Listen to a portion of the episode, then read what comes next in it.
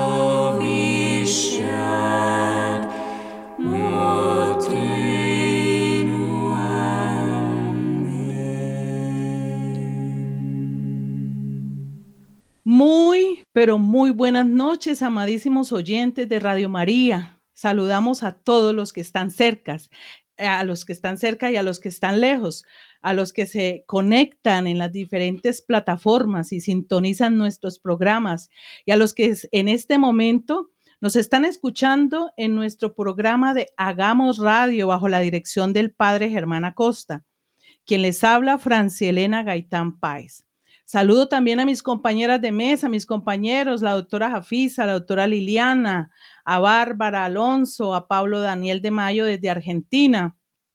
Todos ellos, desde sus profesiones, oficios, somos laicos comprometidos con nuestra Santa Madre Iglesia Católica, Apostólica y Romana. Bienvenidos todos y muchas gracias por estar aquí en nuestra mesa virtual de Hagamos Radio.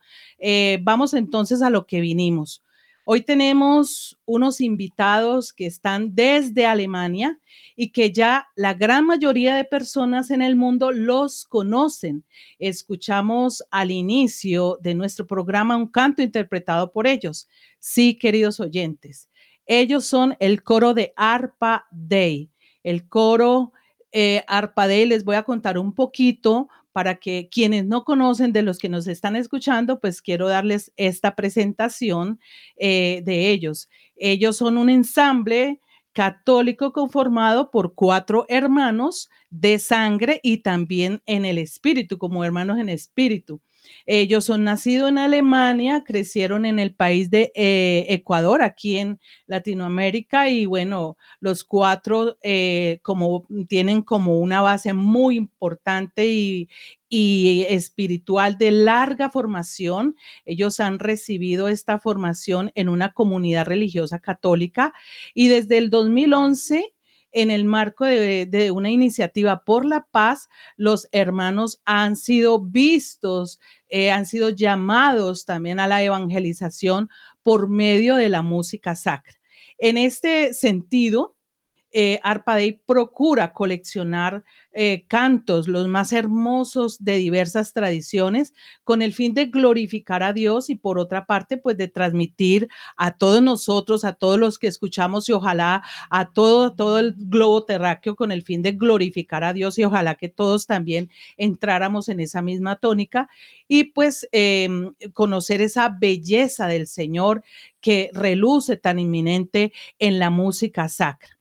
A partir de entonces, la misión que ellos han llevado ha sido en muchos países. Eh, han estado en España, en Israel, en Rusia, en Ecuador, en Estados Unidos, en España, en Francia, en Polonia. Yo no sé si en Colombia, yo la verdad me lo habré perdido y voy a estar muy atenta porque no lo sé si han estado ellos ahorita no lo van a decir. ARPA Day espera poder contribuir pues a rescatar y a crear esa sensibilidad, esa tradición musical en la Iglesia Universal que en términos del Concilio Vaticano II, pues constituye un tesoro de, evaluar, eh, de, un valor inestimable que sobresale entre las demás expresiones artísticas. Esto está en la Constitución Sacrosantum Concilio. Eh, buenas noches y bienvenidos a nuestra mesa virtual de Radio María en Hagamos Radio. Muchas gracias. Muchas gracias, Elena.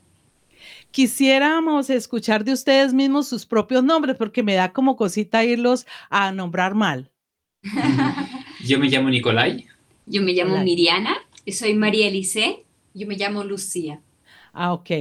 Eh, Nicolai, eh, María Elise, eh, Miriana, Miriana, Miriana y María.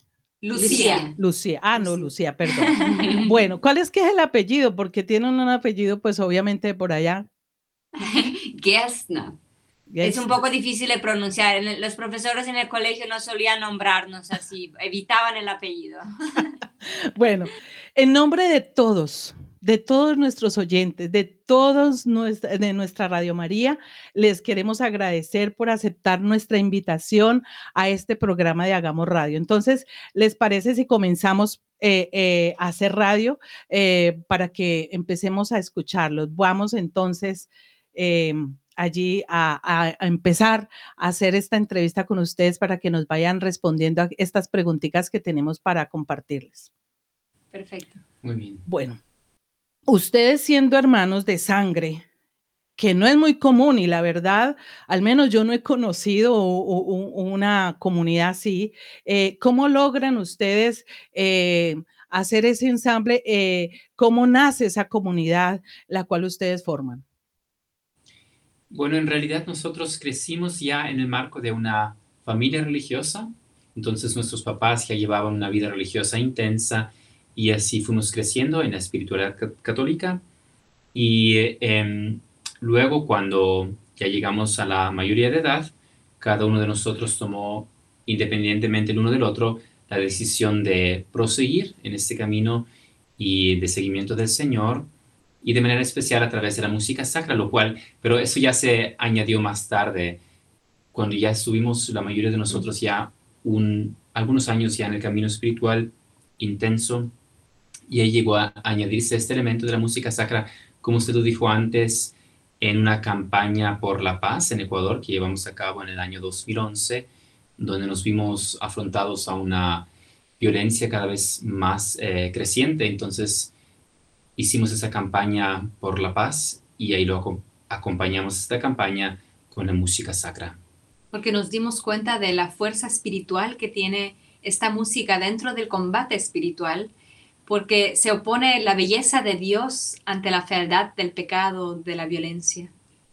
Qué bonito. Vale, vale aclarar que lo que decía Nicolai de que la música se añadió más tarde en nuestra vida espiritual es a nivel, digamos, de, de verlo como una misión que, pues, que nos vimos llamados a evangelizar por medio de la música sacra, pero eh, por el otro lado nos acompañó desde nuestra más tierna infancia, o sea, la, familia religiosa a la que pertenecían nuestros papás era mm, eh, pues llena de, canto, de música sacra.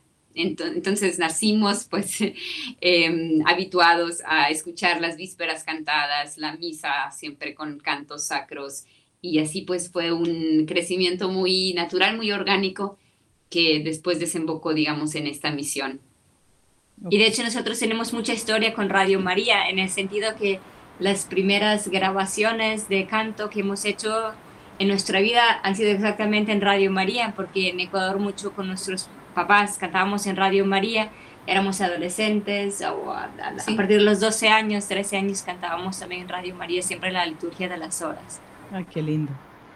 Bueno, eh, hoy en día sabemos muy poco de la música católica, casi nada. Hay mucha confusión con respecto a ese tema. Entonces quería preguntarles cómo se llama la música de nuestra iglesia católica. ¿Tiene algún nombre particular? Bueno, la música sacra dentro de la Iglesia Católico Romana es eh, el, canto gregoriano, digamos, es la música por Excelencia. por, por excelencia. Eh, Luego, hay muchos más eh, diversos géneros de música sacra dentro de nuestra Iglesia Católica, porque como dice el nombre católico, es universal. Entonces, hay también varios ritos, por ejemplo, tenemos también armenios católicos o coptos católicos o griegos, melquitas, entonces ellos también traen sus diversas músicas sacras dentro de la Iglesia Católica. Gracias. Bueno, yo tenía una pregunta para hacerle, ¿cómo están?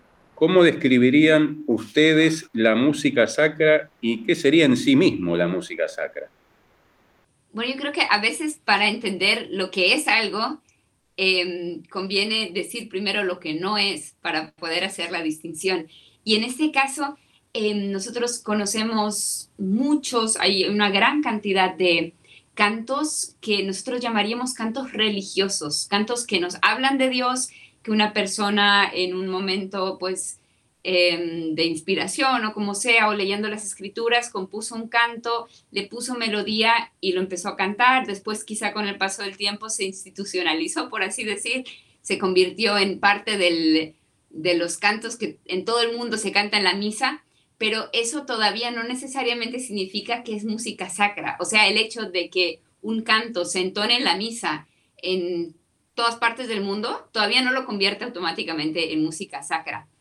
Entonces, el, nosotros decimos, la música sacra debe ser algo que realmente se diferencie de, de los géneros musicales que son profanos, o sea, que son propios del, digamos, del ámbito mundano. Entonces, em, no puede ser la música sacra, por ejemplo, algo que recuerde más bien en su melodía a un género de balada romántica, por ejemplo. Entonces, hay muchos cantos que se cantan en la misa que te inspiran más bien esos sentimientos de, de amor, que si le cambiara ese nombre Jesús por cualquier otro nombre, ponle Pedro. Pedro o lo que sea, pues sonaría perfectamente como una balada romántica, pero que nada tiene que ver con, con la liturgia o con el culto. Entonces, eh, realmente la música sacra se diferencia en su mismo género de todo lo profano, ¿no? Que es algo tan bonito en, en- el culto, que hayan cosas que son reservadas exclusivamente para la alabanza de Dios, sea tanto en el texto como también en la misma armonización, en la melodía. Y eso es una riqueza tan grande que nosotros tenemos en, en nuestra iglesia católica. El canto gregoriano es algo que es exclusivamente para la liturgia. No vas a escuchar canto gregoriano en un bar, no vas a escuchar canto gregoriano alrededor de una fogata con la guitarra. O sea, es un género que realmente es solamente para la glorificación de Dios. Y aquí nos dejó un muy buen legado el Santo Papa Pío X y luego Juan Pablo II se hizo propia esa exhortación de, del Papa Pío X. Él nombra tres características que una música debe tener para ser pro- apropiada para el culto. La primera es la santidad de la música de por sí y también la forma como los intérpretes la presentan santidad, luego la bondad de las formas, la belleza, que sea en sí algo que tenga estética. Y el tercer elemento es la universalidad, que no sea solamente propio para, un, para una cultura, sino que sea realmente algo que todo católico en el mundo entero pueda como que sentirlo como Sí. propio. Mm. Y de hecho esas, la- esas características pues perfectamente las vemos a relucir en el gregoriano, ¿no? Y nosotros que también nuestro postulado nos lleva mucho alrededor del mundo y conocemos muchas diferentes culturas, hasta las africanas, por ejemplo, India también hemos ido, pero sin embargo, al cantar una misa eh, gregoriana, o por ejemplo en la misa de Angelis, un Kyrie eleison, realmente eso que convierte en familia tan universal que es para cualquier católico, el Pater Noster, para cualquier católico alrededor del mundo, es identidad, la música. Entonces eso es algo precioso y que justamente el latín es el que, que es eh, el idioma sacro de la Iglesia Católica, permite también ese carácter universal dentro de la música sacra. Y la universalidad no vendría a ser solo el espacio, sino también el tiempo, porque estos cantos se llevan cantando desde hace siglos y eh, se los escuchaba en la Edad Media de igual manera como ahora y a las personas les gusta de igual manera.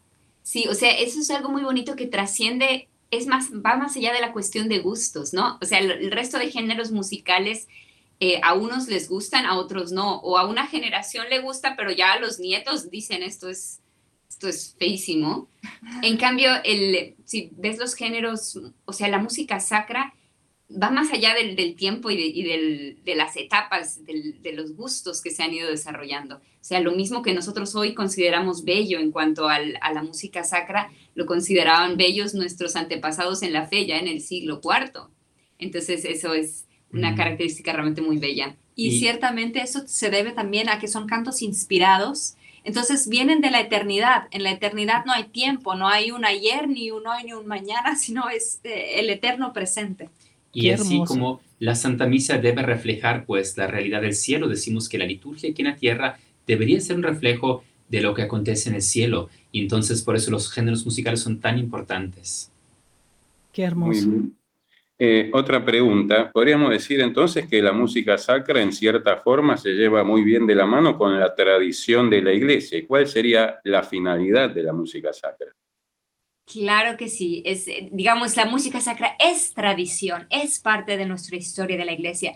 A mí cada vez me impacta cuando, por ejemplo, cantamos el Agnus Dei y arriba de las notas tú puedes ver de qué siglo es. Y pues dice Agnus Dei escrito del siglo IX. Entonces imagínense, más de mil años, cuántos millones y millones habrán cantado ese Agnus Dei. Entonces es tradición por excelencia, el gregoriano en particular. Y entonces, a ver, la finalidad de la música sacra, creo que, y vale recalcar esto, en primer lugar es glorificar a Dios. Nosotros cantamos con la primera finalidad de que nuestro Creador sea alabado. Y, es, digamos, la respuesta más justa también de la criatura, ¿no? De alabar a su Creador. Entonces, ¿y qué mejor manera hacerlo cantando? Porque se dice que también, pues, eh, en el amor el mejor lenguaje es, es el canto, ¿no? Toda, toda persona que está enamorada se inspira y en todas las generaciones y en todas las culturas siempre hay canciones de amor, ¿sí? Entonces, lo mismo también para eh, nuestra expresión de amor hacia Dios, por excelencia será el canto. Y entonces, eh, cuando hemos dicho esto de que nuestra finalidad es glorificar a Dios, luego también nosotros recibimos algo en el corazón que es muy particular, que es poder elevar el alma con facilidad con más facilidad, mejor dicho, a través del canto, porque es como que la música eh, tiene esa habilidad de tocar nuestros sentidos humanos que realmente es, es, único. Digamos, claro, unas personas, por ejemplo, que son más visuales, dicen, eh, a mí me toca una pintura increíble. O, o, bueno, no sé, hay diferentes, las diferentes formas de arte o la arquitectura, cualquier cosa, pero la música tiene un poder sobre nuestras almas que en cualquier género donde la veas es impactante, ¿no? El poder sobre el alma humana. Entonces, eh, así también la música sacra, cuando nosotros queremos disponer nuestra alma para elevarnos a Dios, la música sacra, el canto, por ejemplo, el canto gregoriano en la liturgia, es impresionante con qué facilidad eh, te sube hacia Dios y concentra tus sentidos en algo trascendente. Entonces, eh, tiene ese efecto sobre el alma de recoger el alma, eh, concentrarlo hacia la trascendencia y luego también, claro, tiene efectos, yo diría, secundarios, como es, tiene efectos realmente de sanación interior, la música sacra. Tiene efecto de liberación. Tiene otro, y nosotros también, algo que vemos mucho, gracias a Dios, es que también la música sacra tiene una finalidad de apostolado, de evangelización, porque como decía Marilice, puesto que toca las fibras más profundas del alma, las personas lo escuchan e incluso pueden darse conversiones o puede darse un acercamiento progresivo, un cuestionamiento de dónde viene esta música, qué es esto, cuántas veces nos han preguntado las personas cuando por primera vez escuchan, nos escuchan cantando en alguna parte, ¿qué es esto? O sea, es como un no poder, no encontrar ni palabras para describir lo que eso produce en el alma y eso puede llevarlas a las personas a una búsqueda más profunda.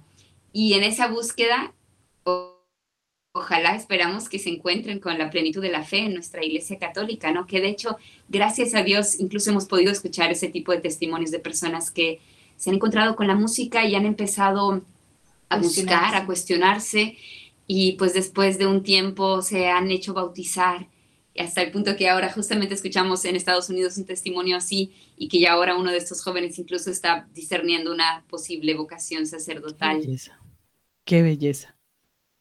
Otro de ¿Qué? los efectos que también se podría mencionar es que también forma nuestra eh, personalidad, en el sentido, por ejemplo, la, eh, nos hace tener más veneración, respeto, em, también despierta el amor en el alma y muchas características eh, que, de la personalidad que pueden ser fomentadas y virtudes que pueden ser fomentadas a través de, escuchar la música sacra. Así como se dice, la ley del, del orar es también la ley de la fe, lex orandis, lex credendis. También podríamos decir que así como tú, porque si tú ves una liturgia muy dignamente celebrada, eso tú vas a, inconscientemente vas a concluir de ahí que crees en un Dios que es digno de veneración, que es digno de esa belleza.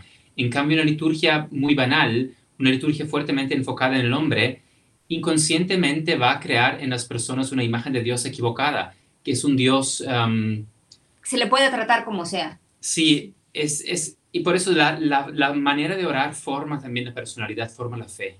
Por eso es tan importante que la liturgia sea, corresponda a nuestra fe. Y por, eso nosotros también vemos como, como un error decir, eh, como muchas veces se escucha eh, decir, bueno, como que vamos a ver qué es lo que vamos a hacer hoy en la misa para atraer gente. Pero se olvida que en primer lugar la Santa Misa es el sacrificio de Cristo ofrecido al Padre, o sea, se trata en primer lugar de Dios, no es el momento de evangelización.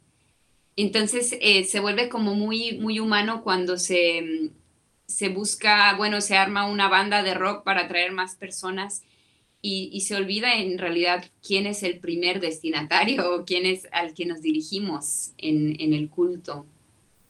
Sí, eh, yo creo, eh, agrego esto si me permiten, que el canto sacro, la música sacra es uno de los motores para que el mundo se adapte a la iglesia y no la iglesia se adapte al mundo. Es muy importante. Amén. Así, Así es. Así es, sí, sí, sí. Bueno, pues buenas noches y gracias Pero- por estar con Ibas nosotros. a decir, porque- perdón, ¿iba a decir algo, Mirjana? No solamente el- el- el- a lo que usted mencionó, la- quién es el que debe adaptarse, la música sacra también tiene un gran elemento de humildad.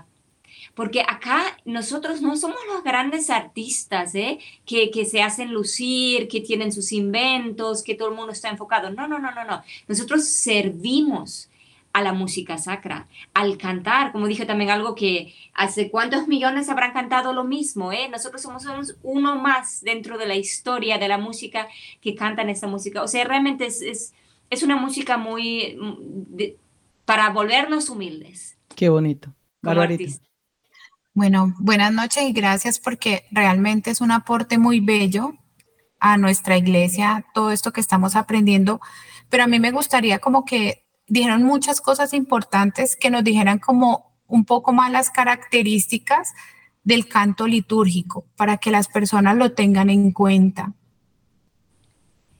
Entonces, bueno, eh, son las que había mencionado el Nicolai hace un momento, pero tal vez sí vale la pena recalcarlas porque son esas características la que- las que nos van a ayudar a distinguir cuál canto puedo en realidad cantar en la misa y cuál no se presta. Entonces, es primero la santidad, o sea, debe ser música mm, que en realidad más que provenir del hombre, es inspirada por Dios. No se dice, por ejemplo, que mm, los que compusieron los cantos como el gregoriano o el canto bizantino dentro del mundo oriental, que escucharon esos cantos de boca de los ángeles. Entonces son, son santos los cantos en su origen inclusive. Esa es la primera característica, la santidad. La segunda es... también la santidad en la, en la interpretación, como dije antes. La forma como el intérprete, intérprete la presenta. La segunda es la bondad de las formas, es decir, que sea bello, que sea estéticamente bello. Y la tercera es la universalidad, que independientemente de culturas, independientemente de épocas, de tiempos, de cuestión de gustos, todos lo consideren bello. Entonces, eso y tal vez un criterio que a nuestro parecer es muy valioso para hacer esa distinción, cuál canto es y cuál no es eh, realmente litúrgico o sacro, el, el criterio que dio el Papa Pío X fue que un canto será tanto más apto para la liturgia cuanto más se asemeje al canto gregoriano y será tanto menos apto para la liturgia cuanto menos se asimila al gregoriano. Entonces tenemos ahí nuestro, nuestra medida como católicos romanos, vale la pena aclarar, el, es el canto gregoriano. Y San Juan Pablo II repitió esta máxima, entonces es algo que todavía es actual.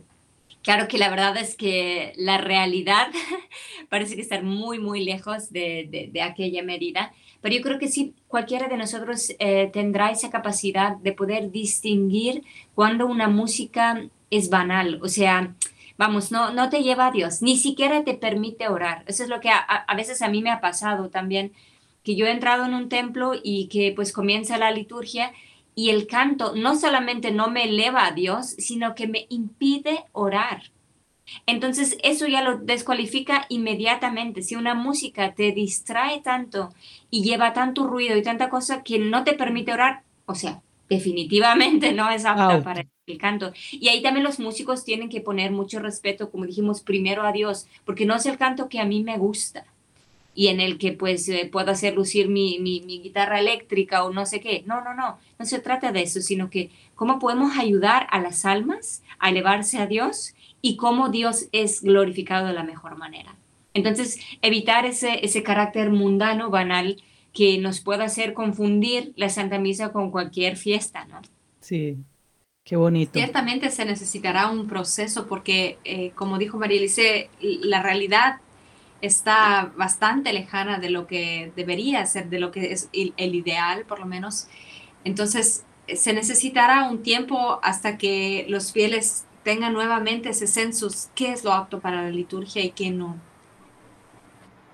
Qué bonito. Bueno, yo tengo otra pregunta. ¿Ustedes creen en medio de esta crisis que vive la sociedad y nuestra Iglesia Católica que hemos perdido esa identidad como católicos realmente? Ciertamente se ha perdido una, digamos, una gran parte de la identidad. Seguramente no todo, pero es muy triste ver la confusión que hay dentro de la iglesia hoy en día. En cuanto a muchos puntos, eh, bueno, ahora estamos mencionando la música, pero eso se extiende, pues la liturgia, hoy en día con el nuevo sordo, lamentablemente, el nuevo sordo deja las puertas abiertas para muchos subjetivismos. Entonces, hay sacerdotes que, que no la celebran como deberían, y se pierde la identidad de lo que y la unidad de lo que es la iglesia universal mientras que eso en el rito tradicional en la misa tridentina no se daba pues ibas a cualquier parte del mundo y era la misma santa misa entonces eso da, da una gran identidad como católico o sea que no te tengas que cuestionar bueno voy a ir a tal ciudad a cuál iglesia puedo ir ¿Dónde, donde cuál sacerdote todavía pues ¿Dónde puedo ir con confianza a vivir la Santa Misa sin tener que temer, uy, Dios mío, ¿qué se va a inventar hoy? Entonces eso obviamente quita la identidad, si es que, y, la universalidad, por supuesto. Y por otra parte, nuestra identidad también es formada mucho si es que seguimos al Señor, seguimos el camino de la santidad. Y también eso es algo que eh, se está descuidando mucho, o sea, no se escucha mucho la enseñanza concreta, espiritual, qué pasos debo seguir en mi vida espiritual para seguir al Señor, cómo puedo crecer en el amor, cómo puedo trabajar en mi propio corazón para deshacerme de tantas cosas que todavía me impiden eh, acercarme más a Él, amar más a las personas. Eso también eh, debilita la identidad si es que no está siendo formado. Y por otra parte, algo que está debilitando mucho la identidad católica es la doctrina que no está siendo enseñada, que en muchas partes no está siendo enseñada como es.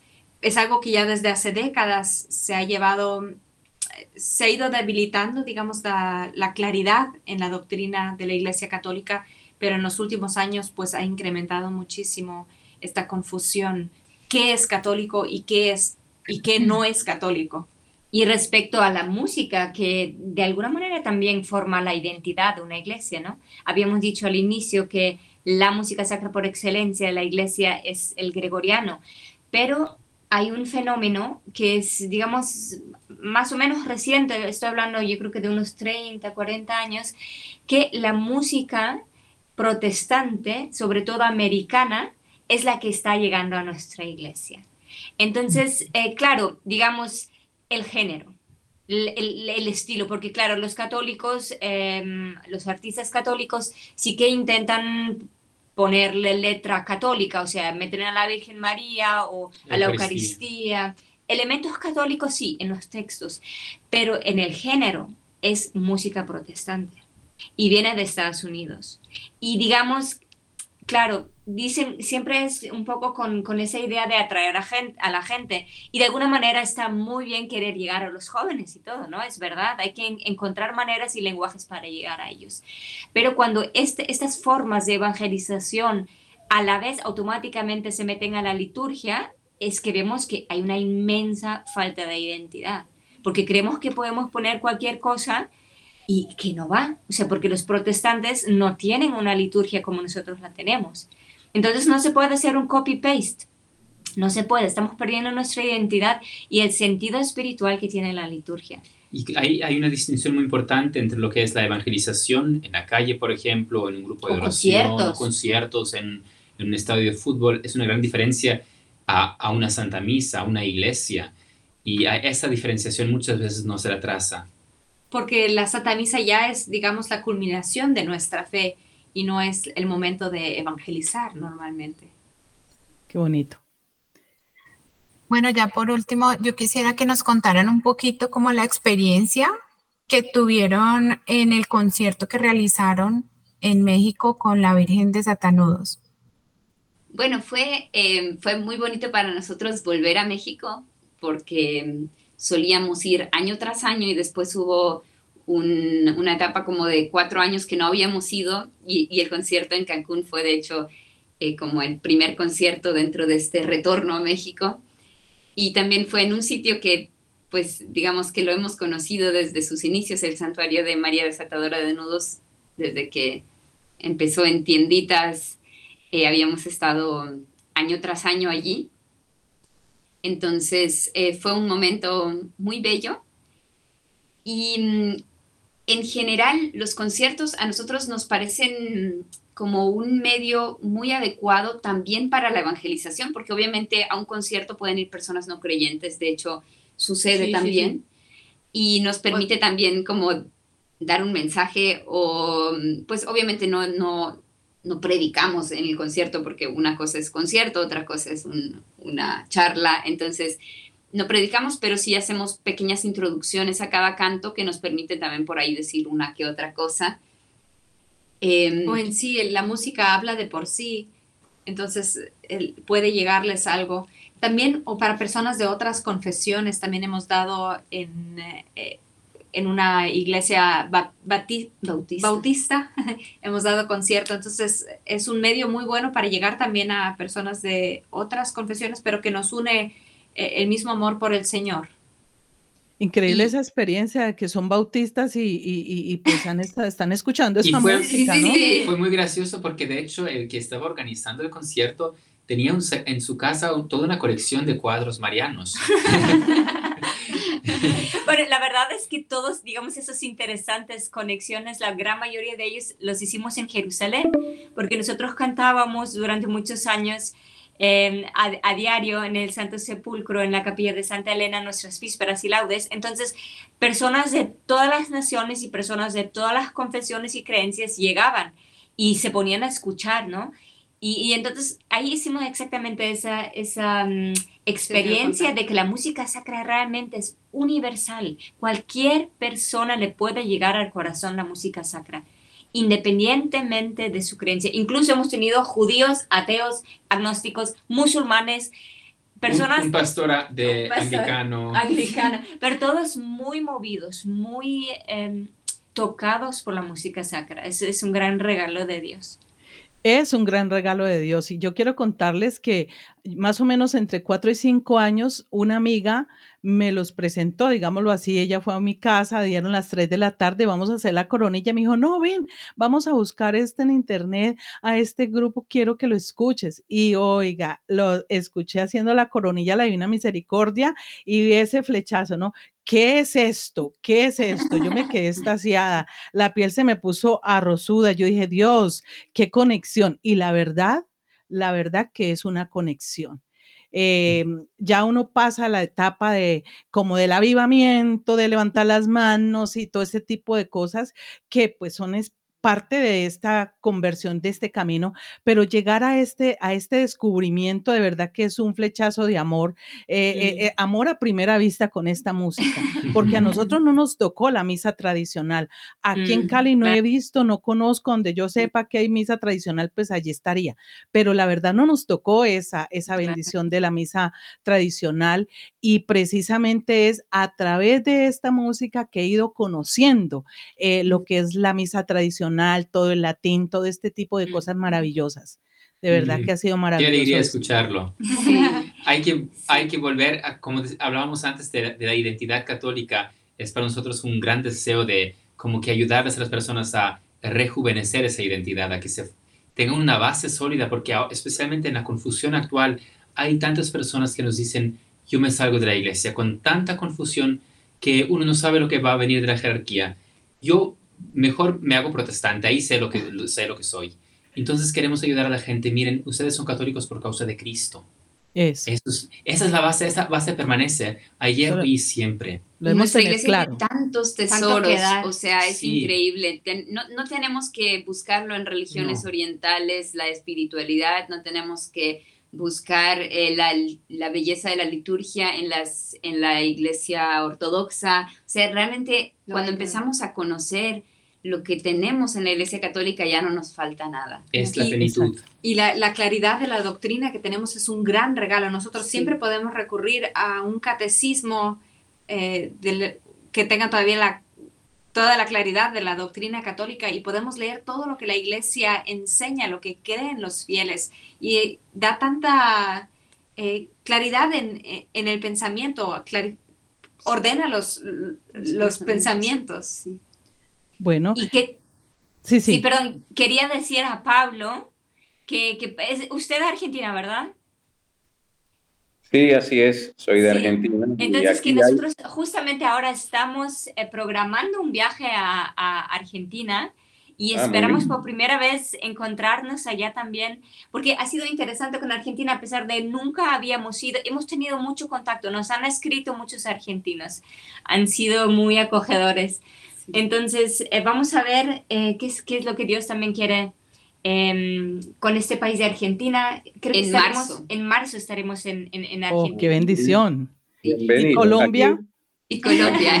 Esa, justo lo estuvimos pensando cuando estuvimos eh, planificando el año, pero dijimos, bueno, hacerlo en uno solo, todo Sudamérica es mucho. Entonces, lo próximo que haremos es Brasil junto con Argentina. Eh, pero sí tenemos muy en mente a Colombia. Sí, porque Ay, bueno. ya muchos, muchos años sí. que nos están diciendo. Estaremos muy atentos los colombianos. Y eh, Pablo estaba diciendo que allá sí hay misa tridentina. Nos queda sí. poco tiempo.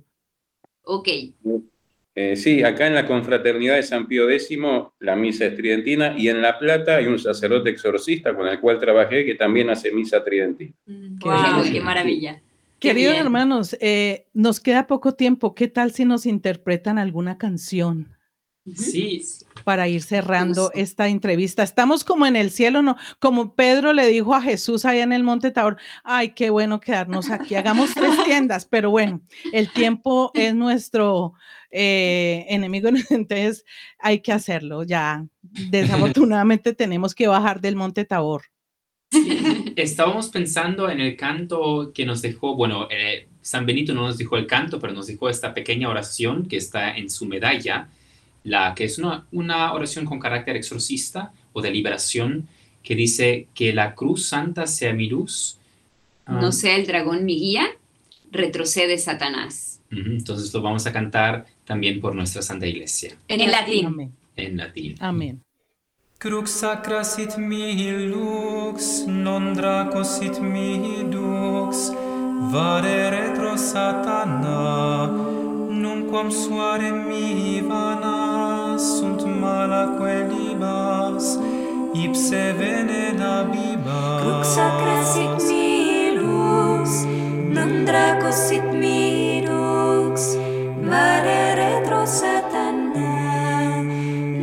soare mi vana sunt mala qualibas ipsa verena viva consacra sit mi lux non draco sit mi dux vare retro satana nunquam suare mi vana sunt mala qualibas ipse venena viva consacra sit Syndacus sit minus, mare retro satana, numquam suare mi vana, sunt mala quellibas, ipse venena viva. Crup sacra sit non draco sit minus, vare retro satana, numquam suare mi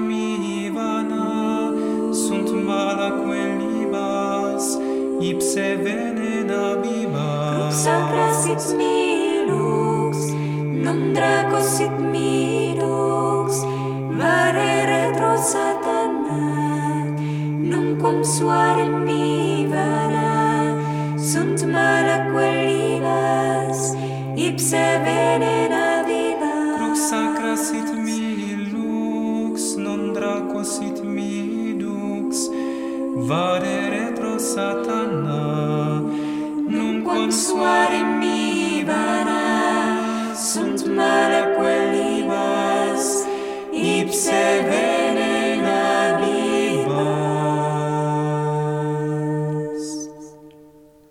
Amén. Ay, qué belleza.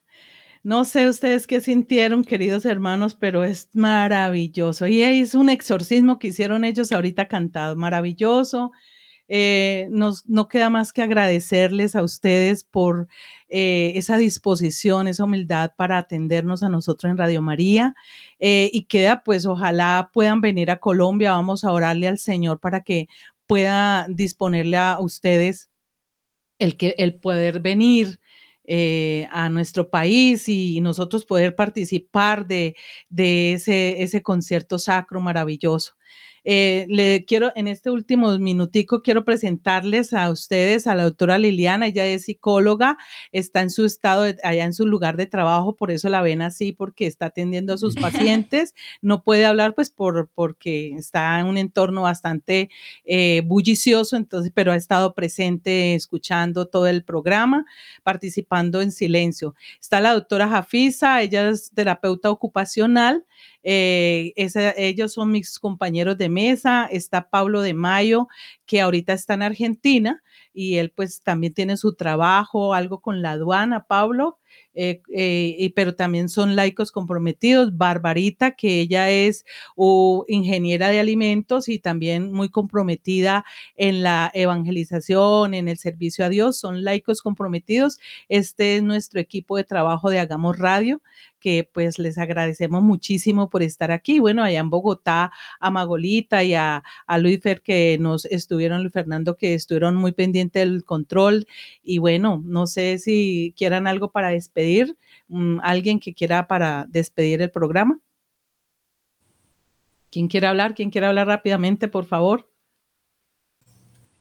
Eh, yo, Yo eh, sí la verdad que quiero al micrófono porque, como dice Francia, hay mucho ruido, pero quiero mandarles un abrazo muy grande, muy fraterno y me conmovieron tanto que se me aguaron los ojos. Ah, Dios las bendiga siempre. Bueno, Gracias, gracias. Paulo. Sí, yo también quería darles un saludo y felicitarlos porque la verdad que yo me identifico mucho con el latín, que es la lengua tradicional de la iglesia. Así Muchos santos le rezaron durante más de miles de años y, y exactamente el exorcismo hecho en latín es el, el que hace más efecto, así que me identifico mucho con ustedes, con la lengua. Gracias. Gracias. Gracias. Gracias, Pablo. Afisa. Bueno, yo quería agradecerles por dar ese testimonio de hermanos biológicos, hermanos místicos, y que realmente para mí es una gracia ver sus rostros, porque de verdad que irradian esa gracia de Dios, ese amor a la Santa Iglesia Católica y sobre todo pues ese amor que sana. Los veo y ya me sanan con su rostro y su sonrisa. Ojalá Sí, sea la presencia de Dios. Bueno, y por último, decirles que esta es su casa, eh, que en cualquier lugar donde estemos, Argentina también, Pablo los puede recibir. Nosotros estamos felices y yo aprendí de un sacerdote que siempre en el oratorio que tenemos ponemos música sacra al final para que se limpie el aire. Mm. Y últimamente, pues obviamente los he puesto a ustedes sin conocerlos y se siente un ambiente de paz hermoso.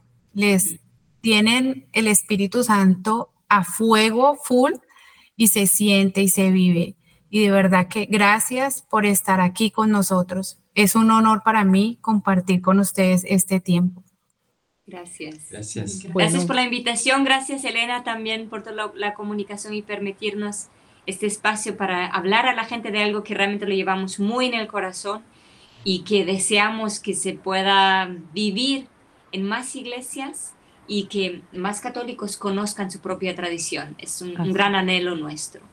Bueno, eh, no queda más que decirles nuevamente muchísimas gracias en nombre del pueblo colombiano, en nombre de todos nuestros oyentes de Radio María, eh, sobre todo en Hagamos Radio. Y bueno, eh, darle gracias a Dios por todo esto que aprendimos hoy a través de lo que ustedes nos enseñaron, porque la verdad fue una catequesis muy buena, muy profunda. eh, y bueno, lo bueno es poquito y sustancioso y el tiempo nos apremia. Queridos oyentes, Dios les bendiga por estar conectados, por estar atentos a- al programa, que tengan una feliz y santa noche, que el Señor nos dé un descanso profundo y reparador, que la Santísima Virgen María nos cobije bajo el amparo de su manto y que podamos nosotros estar bien, acostarnos en paz, descarguemos todas nuestras cuitas a los pies del Señor y descansemos, que es necesario. Dios les bendiga a ustedes, compañeros. Muchísimas gracias por haber dispuesto el tiempo para, para esta, esta entrevista. Y ah, en Bogotá, muchísimas gracias. Dios los bendiga. Chao, chao. Adiós.